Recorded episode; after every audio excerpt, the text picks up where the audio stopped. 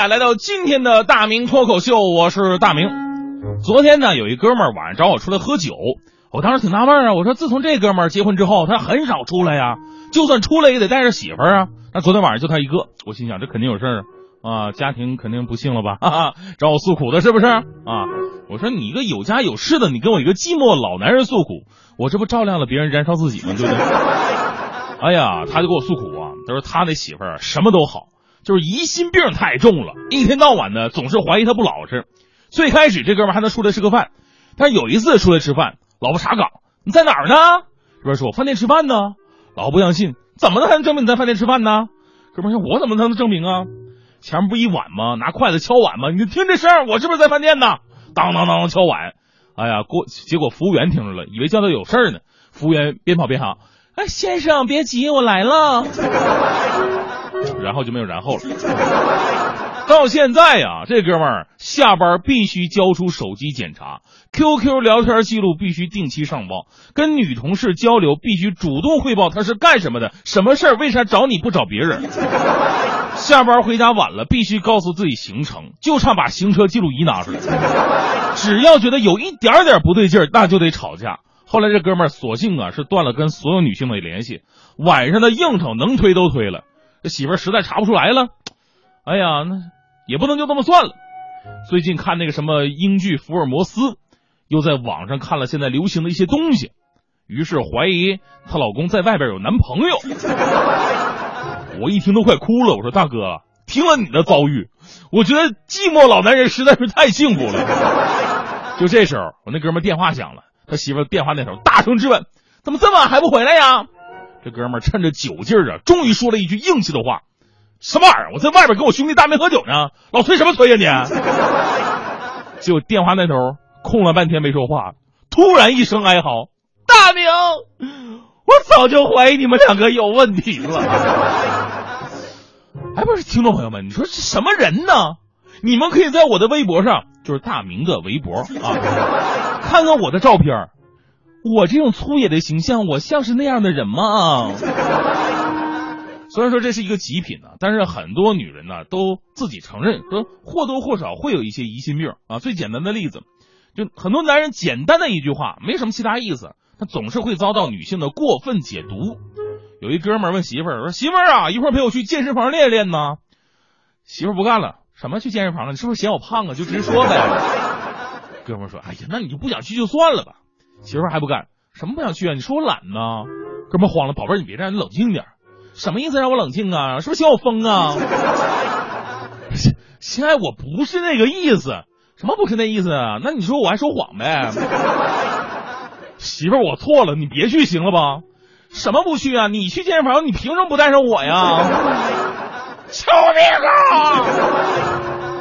还有我们男性啊。走在大街上的时候，就走的好好的，突然会被身边的女朋友或者老婆啊质问：“你为什么看美女？”哎，其实我没看呢，只是他们自己看到了那个美女，他们感受到压力了，然后在我们身上寻求安全感而已。我跟我前前前女友为什么分的手，就是因为她总怀疑我。大马路上突然劈头盖脸就问我：“刚才走过那个美女，你看见了吗？”哎，你说这个问题还好，我这个人呢反应特别的灵敏啊。我说亲爱的，你说的是那个穿着黑色短裙、低胸上衣、身材高挑、染着栗色头发、戴烫大卷、戴着那个墨镜、耳坠还是 Hello Kitty 那个女孩吗？我没看见，有你在我身边，我不会看别人的。到现在我都佩服我的机智。为什么他还是跟我分手了呢？其实呢，我一定得给咱们男同胞说两句话哈。就算我们在大街上多看了美女两眼啊，那也不能代表我们心存不轨。那纯纯的是一种天性使然，爱美之心，人皆有之嘛。我们只是抱着欣赏的态度观看了那么一小下而已。我们不可能像动物世界一样直接上前寻求交配。你们女人可以自己将心比心，当你们打扮的花枝招展、香气扑鼻、倾国倾城、国色天香的时候，走在大马路。结果一个回头的都没有，你们什么心情？你们会不会失落？所以我们男人这叫日行一善，懂吗？而且呢，看美女也是为了强身健体。有研究者表明，每天看美女几分钟，可把中风和患心脏病的几率减半。持之以恒，男性的平均寿命可延长四到五年。我爱死这个专家了。所以说，女性的疑心病啊，伤害的不仅是男人，更多的时候是自己。咱们不是危言耸听啊，疑心病破坏了多少家庭？咱们百度一下疑心病的新闻啊，有怀疑老公出轨自杀的，有老公回来晚了受不了把老公杀了的，这都是真事儿啊。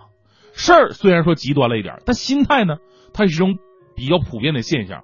原因无外乎几点：第一，感情里边没有信任二字；第二，对自己太没自信，对老公太没自信；第三，世界太小了，眼睛啊就盯着老公一人身上啊。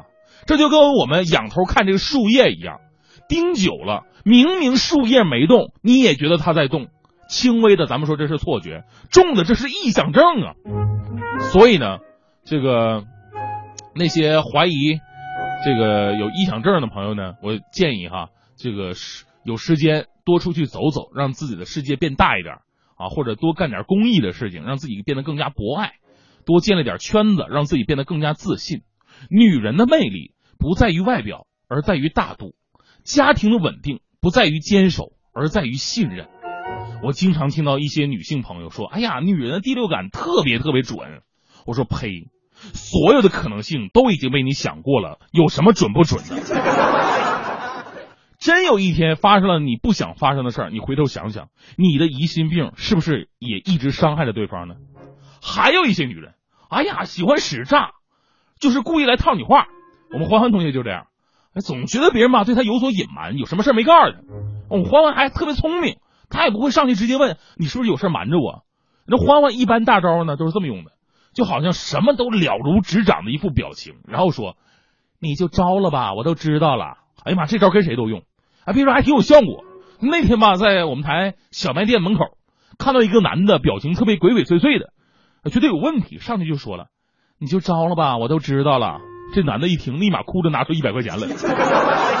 老妹儿啊，哥第一次干这事儿，千万别报警啊！说完就跑了。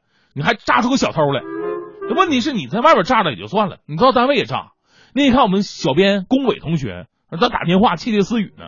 刚撂下电话，欢欢吧觉得龚伟肯定在说自己坏话呢，过去就说：“你就招了吧，我都知道了。”哎呀妈，龚伟同学脸都吓绿了。跪在地上拿出一百块钱，欢欢呐，你别跟领导说我想跳槽的事儿啊，咱们这儿挣的实在是太少了。你说龚伟同学一个月就那么几千块钱，还得养媳妇儿，还准备在北京买房子，你这都不放过？你你要人家一百块钱，人家就少个厕所，你知道吗？少少少个厕所的卷纸。最后欢欢又盯上我了，他呢觉得我作为他搭档，占了他不少的便宜和好处。所以那天，哎呀，这表情特别凝重的过来问我：“大明，你就招了吧，我都知道了。”当时我愣在原地啊，那真知道了？你说诈我不像诈我？当时我的眼泪啊，不自觉的就流下来了。